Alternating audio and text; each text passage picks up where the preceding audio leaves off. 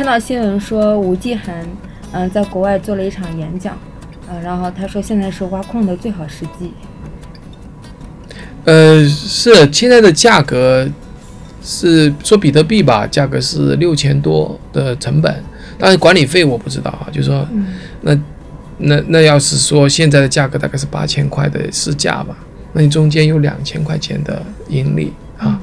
当然来讲，什么时候亏本呢？就是你的币价很低，对吧？那你挖矿的成本高，这些人又不会关掉矿机，你关掉矿机呢？那个挖矿成本就下来了，因为它是矿机是竞争的啦，矿工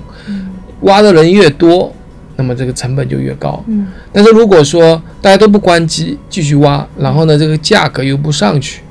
那挖矿就很容易就是亏本。嗯，就比如说你挖出来还不如到市场上去买，嗯，是吧？那这样的话呢？不是挖矿的好时机，嗯，但是呢，如果是挖矿的好时机，也不一定是好事。儿，嗯，就说比如说像刚才我说的有两千或者三千或者四千的差价的话，嗯，那有些就是资本不雄厚的，他不会去囤了，挖出来就卖掉，挖出去他要运营维护嘛，嗯，那这样的话呢，就会对这个市场会有一个压力啊，就是因为这个币是增加出来的嘛，所以说，嗯嗯，